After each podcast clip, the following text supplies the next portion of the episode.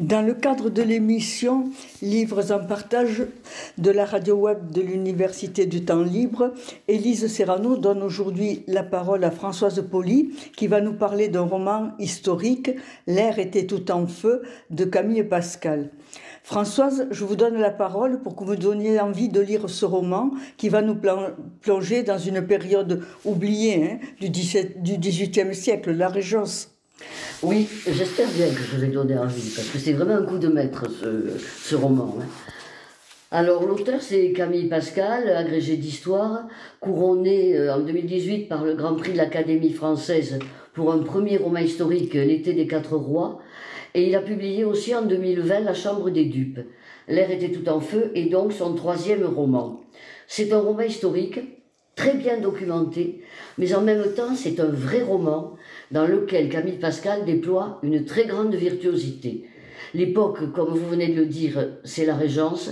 Nous sommes au printemps 1718. Philippe d'Orléans assure la Régence alors que le futur Louis XV est très jeune. La situation historique, nous la trouvons dans les pages 27-28. Euh, Il est vrai que la danse macabre qui avait entraîné en quelques mois dans sa folle sarabande la quasi-totalité de la descendance mâle du vieux roi, ouvrait à ses enfants bâtards, le duc du Maine et le comte de Toulouse, les espérances les plus inouïes. De cette famille d'hommes, dont Louis XIV tirait une si grande fierté, il n'était plus resté qu'un petit-fils, devenu roi d'Espagne sous le nom de Philippe V, après une guerre interminable, et un enfant de cinq ans, dont le souffle ne valait pas bien cher aux yeux de toutes les chancelleries d'Europe. C'est le futur Louis XV. Le thème, c'est le complot, tout un jeu de haine familiale, de conspiration politique, le tout mis en œuvre par des personnages hauts en couleur que Camille Pascal fait vivre intensément d'une plume alerte et caustique au service de son érudition d'historien et qui rappelle la plume de grands témoins de l'histoire tel euh, Saint-Simon. Hein. Je pense que en tant qu'historien, il doit connaître très bien l'œuvre de Saint-Simon. Le personnage central, c'est la duchesse du Maine, la petite fille du Grand Condé, mariée à l'aîné des bâtards de Louis XIV, légitimée sous l'influence de Madame de Maintenon, qui l'a élevée et a intrigué auprès du vieux roi pour qu'il puisse accéder au trône. Le couple, tel que l'évoque le romancier en quelques, lignes un peu, un peu éparses,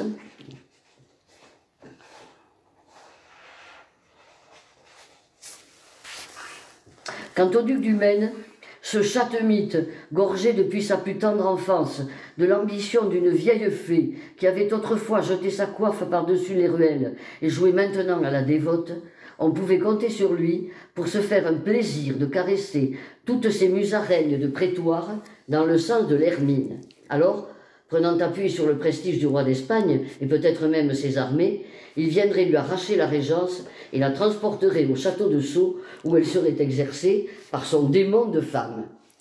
Son démon de femme, qui est présenté à la page 29, c'est un personnage, cette petite duchesse.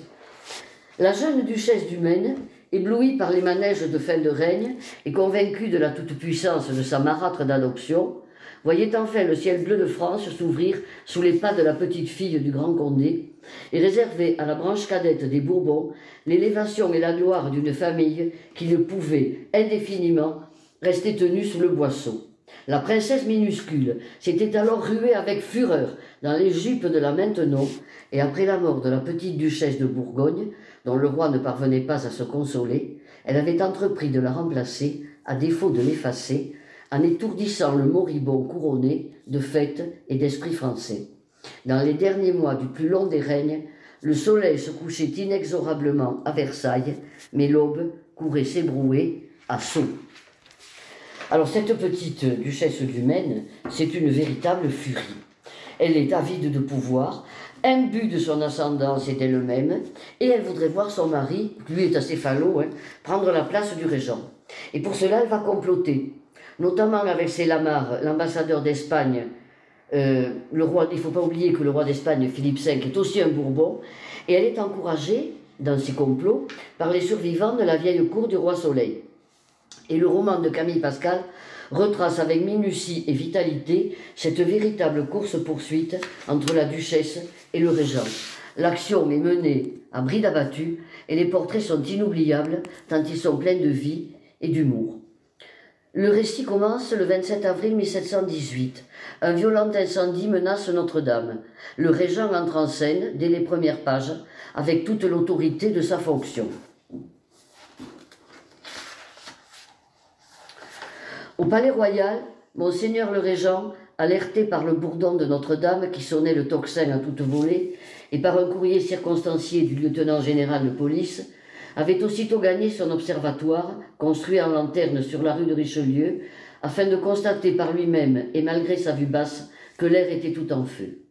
Il fit aussitôt répondre à M. de Machaut qu'il irait sur place le lendemain avec ses équipages pour se rendre compte de l'étendue du désastre et apporter la consolation de sa seule présence aux malheureux qui n'avaient plus rien. Il ajouta au bas de sa lettre des instructions précises, exigeant que les gendarmes et les mousquetaires se tiennent prêts à monter en selle et à disperser la foule. C'est ainsi que sur les coups de 11 heures du soir, on vit plusieurs compagnies de soldats prendre position rue de la Huchette sur la rive gauche et au débouché de la rue de la Lanterne qui commandait l'entrée de la cité par la rive droite. La mèche des fusils n'attendait plus que d'être allumée et ce n'était pas pour faire contre-feu à l'incendie. Cette première page donne une idée du style, qui est à la fois classique, précis, mais vivant, alerte. L'historien rappelle le climat dans lequel s'est mise en place la régence et en faisant émerger la figure de Madame de Maintenon, mais, pas seulement, il ne l'arrange pas, hein, Madame de Maintenon, il est, il est méchant avec elle. Hein. Pour ne rien arranger à son humeur, Philippe d'Orléans n'ignorait pas le torrent de calomnie que l'on versait quotidiennement sur sa tête depuis bien avant le nouveau règne. Il avait plus souvent qu'à son tour fait les frais du petit ragoût merdeux dont la maintenant administrait tous les jours une bonne cuillerée au vieux roi Louis XIV, son mari de pénitence. Cette vieille putain qui se donnait maintenant des airs de sainte au milieu des demoiselles de Saint-Cyr avait toujours voulu l'abattre au profit de ses pupilles, car ce ventre fripé, stérile, aimait à la folie les enfants adultérins que son vieux galant avait plantés dans celui des autres maîtresses. Par ses complaisances, ses bassesses et sa totale soumission aux jésuites, cette ripopée de vices était même parvenue à ébranler les lois fondamentales du royaume pour ouvrir une chatière politique à ses rebuts de gouttière. Le duc du Maine était son enfant chéri, tout le monde à la cour s'étonnait d'un tel attachement pour ce garçon qui joignait l'infirmité à la bâtardise, mais lui, Philippe d'Orléans, savait que la veuve Scarron, après avoir épousé un cul de jatte en première noce, ne pouvait déborder d'amour maternel que pour un boiteux. Cette pure méchanceté le soulagea un moment, comme d'une envie de pisser, mais le bourdonnement du tocsin réveilla son indignation et il fut saisi de tremblements nerveux. Les petits chatons de cette portée diabolique avaient bien grandi, pris de l'aisance, de l'assurance et de l'embonpoint, mais ils ne perdaient rien pour attendre, car le jour n'était pas si lointain où il leur fracasserait la tête contre une marche du trône. Là aussi, le portrait de Madame de Maintenon, hein, il n'est pas piqué des verres. Hein, voilà. Alors là aussi, hein, on a bien une idée du, style de, euh, de Camille Pascal, qui est euh, assez musclé. Voilà. Si on a vu le beau film de Tavernier, que la fête commence, euh, à la lecture, euh, on ne peut s'empêcher de penser euh, à ce film. Et en particulier à Philippe Noiret, qui campe magistralement le régent. Et il y a des images qui peuvent revenir à l'esprit et qui peuvent accompagner la lecture. ce passage, par exemple, à propos du régent. Ce soir, il était là de ces ignominies. Et c'est vrai que euh, Noiret le, le, campe comme un personnage un peu blasé, hein, euh, voilà, fatigué des coups épuisé de rumeurs, rassasié de la bêtise des peuples et de la valerie des grands, mais il ne laisserait personne lui contester le droit de gouverner. Il était petit-fils de France, et par là, le premier sur la liste de succession, si jamais le jeune roi Louis XV venait à disparaître. Aussi, malgré sa paresse, son goût de vivre librement en simple particulier, son dégoût des honneurs du pouvoir comme de ses bassesses, n'abdiquerait-il jamais une once de ses droits ni de la primauté de son sang? Et dans les pages suivantes, on sait que le régent est parfaitement au courant de toutes les menées que, conduisent euh, les deux les deux polissons, là, hein, la, petite duchesse et son mari, dans leur repère de Sceaux, puisqu'ils habitent au château de Sceaux. Un personnage clé du roman, qui a aussi un lien très proche avec euh, le régent, c'est l'abbé Dubois, qui est son âme damnée. Et là aussi, si on se réfère au film de Tavernier, on se rappellera que c'est Jean Rochefort qui l'incarnait avec une extrême gourmandise. Hein, et le, tandem Noiret Rochefort. Et moi, j'ai souvent pensé, hein, en lisant le, roman, j'ai souvent pensé. Euh, par exemple, voilà comment il en parle. Euh, lors d'une mission à Londres, Camille Pascal souligne que l'esprit de l'abbé s'égarait toujours un peu à la messe. Aussi, n'y assistait-il que rarement. Et il nous le montre aussi, croquant le Christ sans trop y penser. C'est joli ça. Avant de lire un courrier de première importance, ce qui le renseigne sur les agissements de la duchesse du Maine. Alors, c'est elle hein, qui est incontestablement le personnage principal du roman, comme elle est au cœur du complot qu'elle mène contre le régent. Parce que le duc du Maine est assez falot, hein, c'est elle qui est avide de pouvoir et qui, et qui le pousse. Alors Camille Pascal la met en scène de façon à montrer son habileté, ses ambitions, son goût immodéré du pouvoir, mais il prend plaisir aussi à, souligner ses ridicules et ses outrances. Voilà par exemple le climat qui règne au château de Sceaux. Le climat qui règne au château de Sceaux.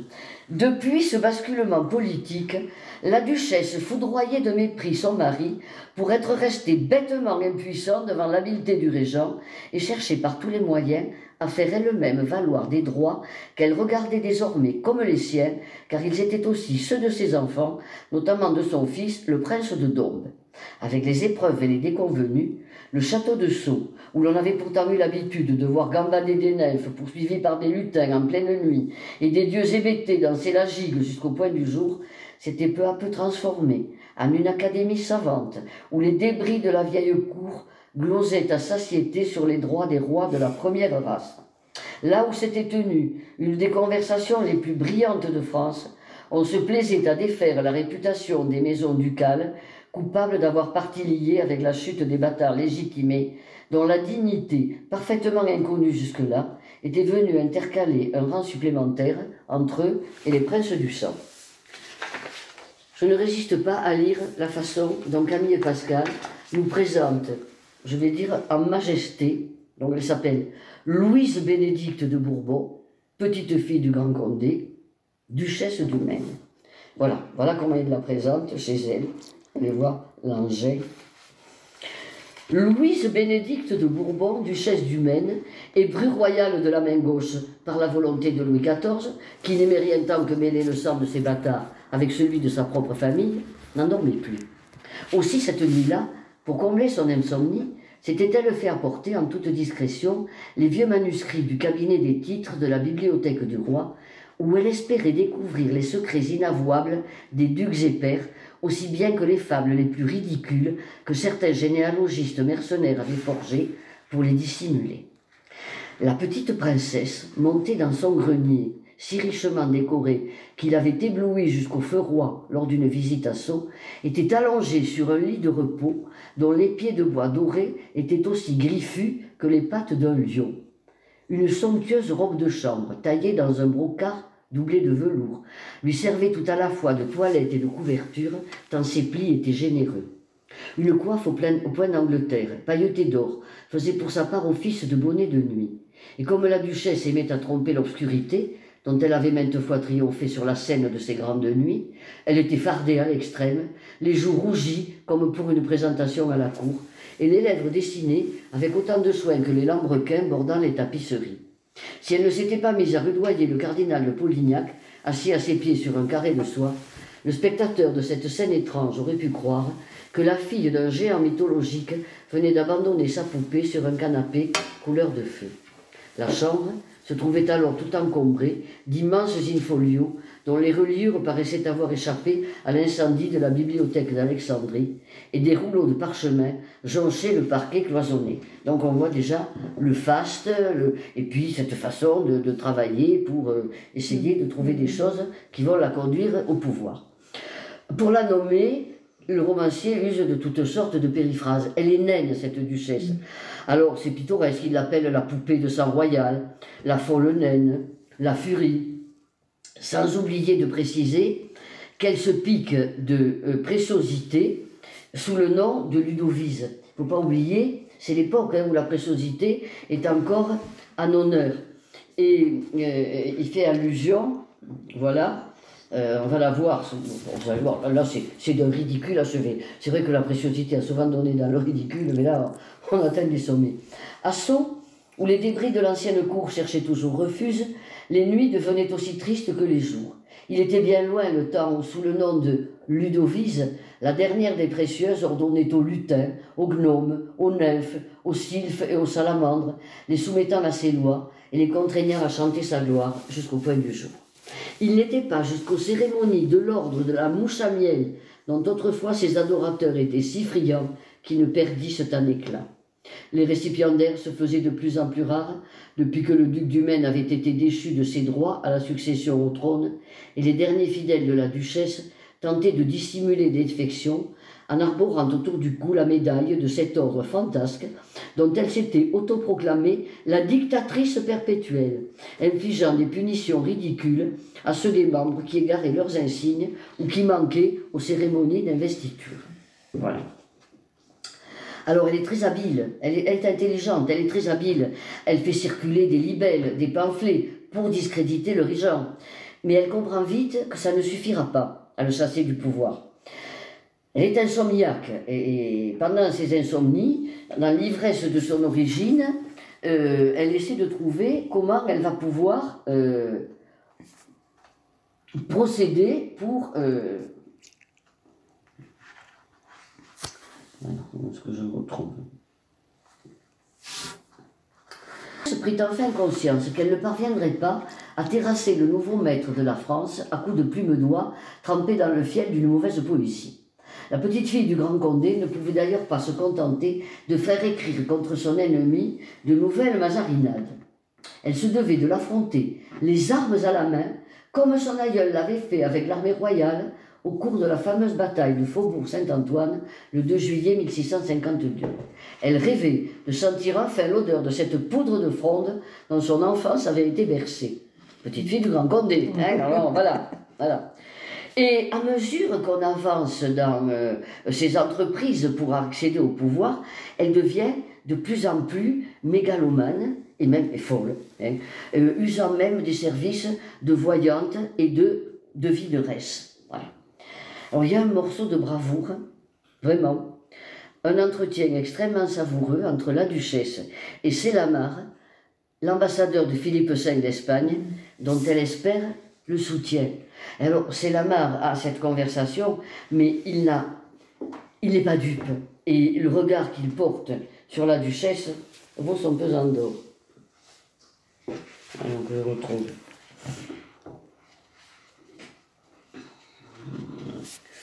Page 75. L'ambassadeur, prince napolitain et grand d'Espagne, restait bouche bée devant cette femme haute comme trois pommes qui redessinait sous ses yeux la carte de l'Europe quand elle aurait dû passer son temps à faire des nœuds comme la mode le lui commandait ou des prières comme la religion l'exigeait. Il s'étonnait aussi de l'absence du duc du Maine, dont c'était finalement des intérêts qu'il était question, mais n'osa évidemment pas y faire la moindre allusion. Aussi se contentait-il d'écouter et de hocher la tête en signe d'assentiment chaque fois que les élucubrations de son interlocutrice paraissaient servir les dessins du cardinal Alberoni, Premier ministre de Sa Majesté espagnole. C'est Lamar, c'est un diplomate extrêmement habile, hein, donc il comprend tout le parti, il lui laisse croire qu'il va lui apporter son soutien, mais il voit en revanche tout ce qu'il peut en tirer, lui, au service de, de son roi. Alors elle ressort elle ressort de, cette, de cet entretien euh, dans un état d'exaltation et d'euphorie extraordinaire. Et on la voit aussi extrêmement capricieuse. Et lorsqu'elle est contrariée, elle pique des crises épouvantables. Il y en a plusieurs dans le, récit. Voilà. La petite duchesse du Maine, elle, est contrariée par quelque chose, donc euh, elle a lu quelque chose qui l'a mise en colère. La petite duchesse du Maine entra soudain dans une de ces crises nerveuses qui faisaient trembler les vitres des fenêtres et battre le cœur de ses servantes. Ses yeux se révulsaient, son pouls devenait cataleptique, ses membres se raidissaient, et des hurlements à briser le cristal retentissaient si loin que même les animaux de la ménagerie cherchaient à prendre la fuite. Ça dit long quand même, hein, là. Alors, si le romancier prend plaisir à s'attarder sur le personnage de, la duchesse, parce que c'est vrai que pour un romancier, c'est extraordinaire un personnage comme ça, il n'est quand même pas en reste avec le régent. Hein, euh, qu'il nous présente comme il a certainement été un personnage finalement assez calculateur et sournois, euh, qui fait semblant de mépriser un peu le pouvoir, mais qui au fond euh, est quand même très très attaché. Hein, un passage, on le voit où il en colère parce qu'il voit tous ces complots, c'est la tête farcie et l'esprit congestionné par la colère, bien davantage que par les vapeurs du vin de champagne, que le régent venait de paraître au lever du petit roi. Il n'en laissait rien deviner, car Philippe d'Orléans maîtrisait à merveille cet art de la dissimulation qui permet de gazer la bêtise des princes ou de protéger leur intelligence selon les qualités dont la Providence les a dotés. Il s'apprêtait à mettre cul par-dessus tête la politique étrangère de Louis XIV, mais au moment de traverser la grande antichambre et de passer devant le portrait du feu roi couronné par la victoire, qui trônait depuis un demi-siècle face à l'immense cheminée, il ne put s'empêcher de baisser le regard et de serrer les dents. Personne dans l'assistance, très nombreuse au grand lever, ne remarqua cette brève contraction de la mâchoire, car sur son passage les hommes pliaient les chines avec une souplesse de cour, et les femmes profitaient de leur grande révérence révérence pour dévoiler par feinte inadvertance des appâts qui ne demandaient qu'à être admirés. On voit le côté aussi euh, débauché hein, du, du, régent. Alors on aperçoit furtivement le futur Louis XV, qui est tout petit, hein, euh, euh, avec des agissements de son âge, avant que son précepteur le rappelle à ses devoirs de futur roi. Et cette scène en présence du, du futur Louis XV, c'est une occasion pour le régent d'humilier le duc du Maine en faisant mine de l'honorer. Alors on va voir le futur Louis XV et on va voir comment... Euh, Passé dans la chambre du roi, Philippe s'avança jusqu'au balustre qui séparait l'alcôve du reste de la pièce et dont le portillon lui fut immédiatement ouvert par le premier valet de chambre pour lui permettre d'aller saluer son royal petit-neveu. Comme à son habitude, il échangea avec lui des propos badins, lui demanda des nouvelles de son jeune ami Iroquois et de ses chiens. L'enfant était d'humeur joyeuse et s'amusait à faire tomber des chaussures que deux valets de garde-robe s'ingéniaient à lui enfiler. Il fallut l'intervention discrète de M. de Fréjus, son précepteur, pour qu'il cesse ce petit jeu et reprenne aussitôt la mine fermée et boudeuse qui lui tenait lieu en public de face à main. Alors que le premier gentilhomme de la chambre s'apprêtait à lui tendre la chemise afin qu'il la présente au roi, le régent, au lieu de s'en saisir, se pencha et chuchota quelques mots à l'oreille de l'enfant, qui désigna alors le duc du Maine pour cet office. Un murmure de cour salua ce geste magnanime, mais en réalité, c'était un coup de talon donné au pied beau de cet infirme auquel le régent faisait mine de concéder les honneurs d'un prince du sang, dont il avait pourtant le rang par la volonté de Louis XIV.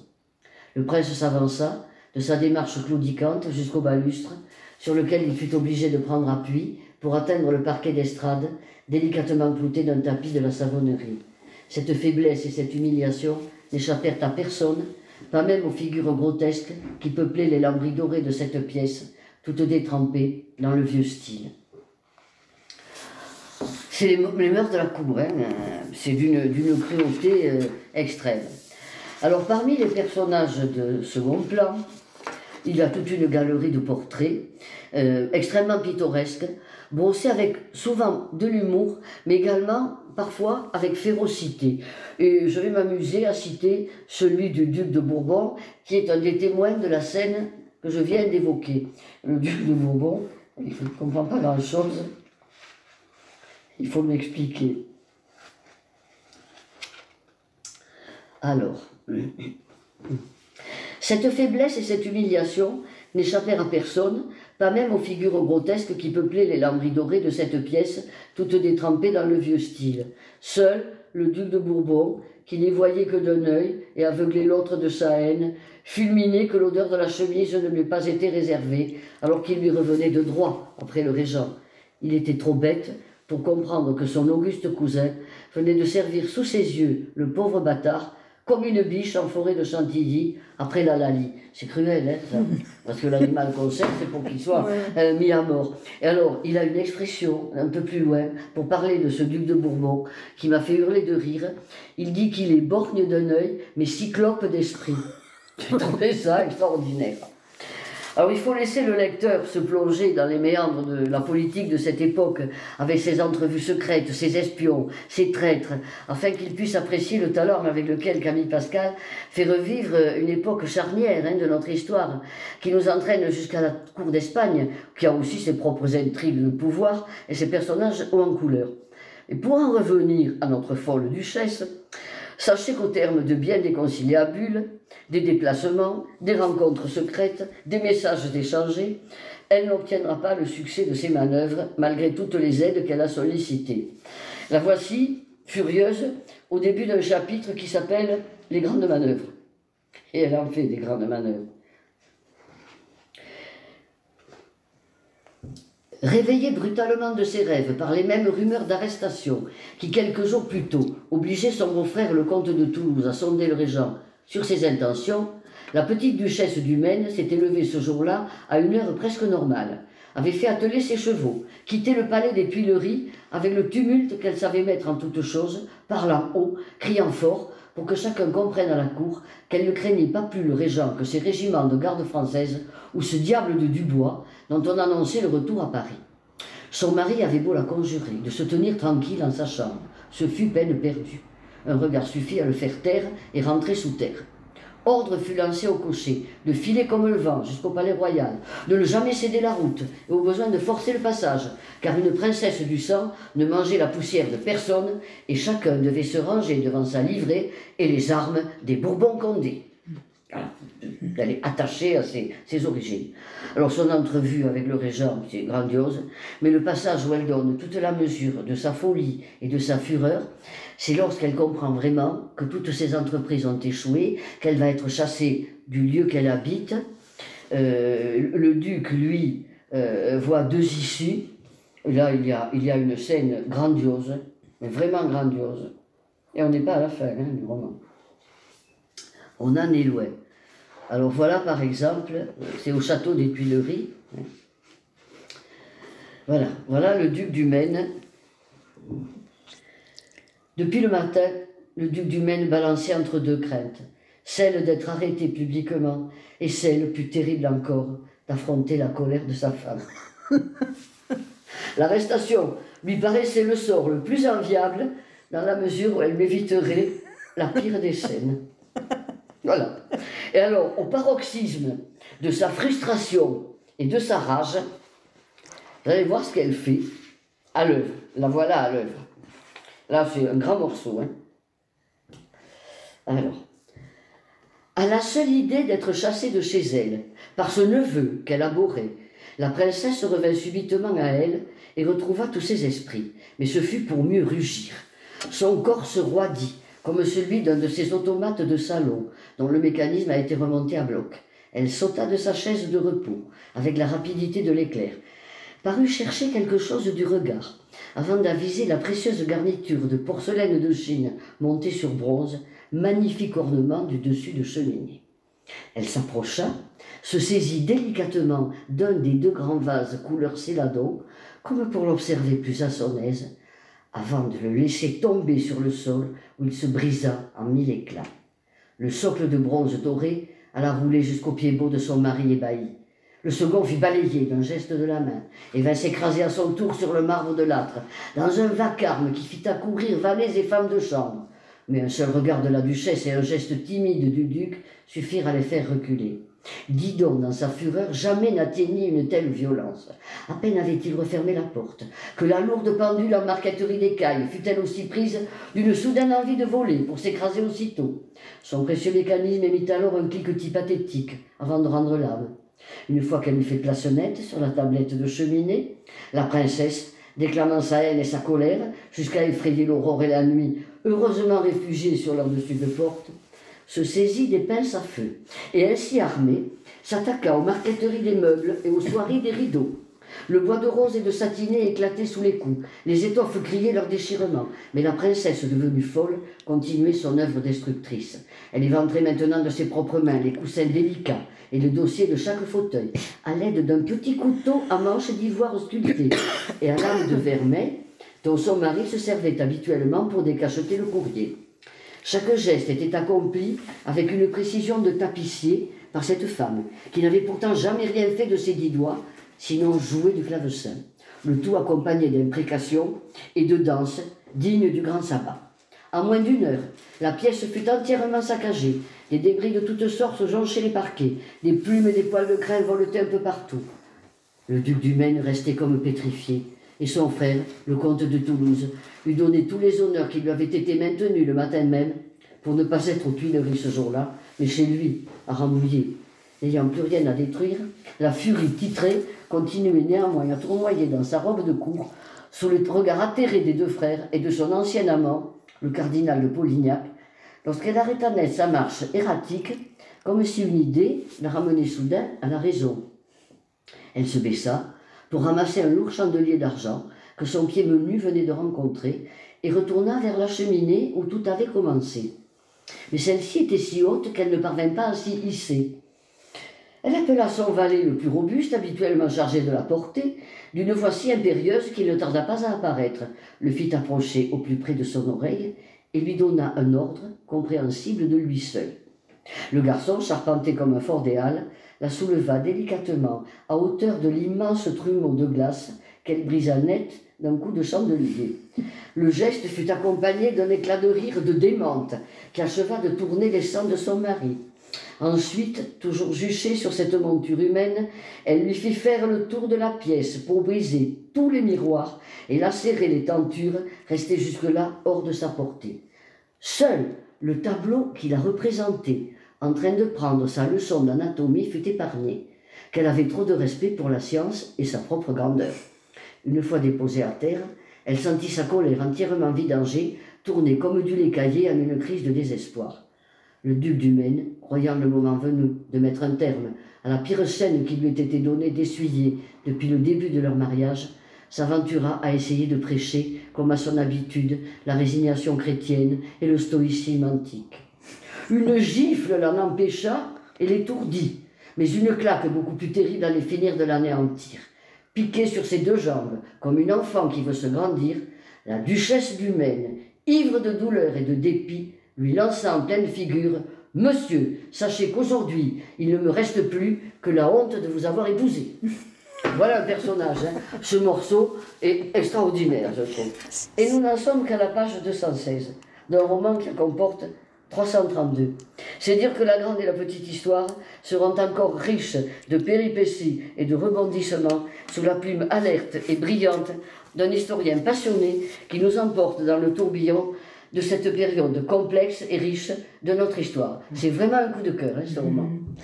Mm. merci Françoise pour cette présentation toujours très brillante de, de, ce livre. Nous espérons que, que vous aurez donné envie à tous nos auditeurs. J'espère. Moi, je l'ai lu avec, passion. Hein, et dans ce livre, il faut rappeler que tous les faits sont vrais et les, les dialogues sont véritables. Hein, le... oui, oui, il y a une documentation extrêmement. Euh, une vraie documentation d'historien. Hein, euh. Alors, je rappelle que ce livre euh, s'appelle L'air était tout en feu et que l'auteur est Camille Pascal. Et c'est chez Robert Laffont. Oui, chez Robert Laffont. Et j'ai entendu l'auteur euh, dire la réalité est presque toujours supérieure à la fiction. Oui, voilà. oui, oui. Merci Françoise. Merci à vous.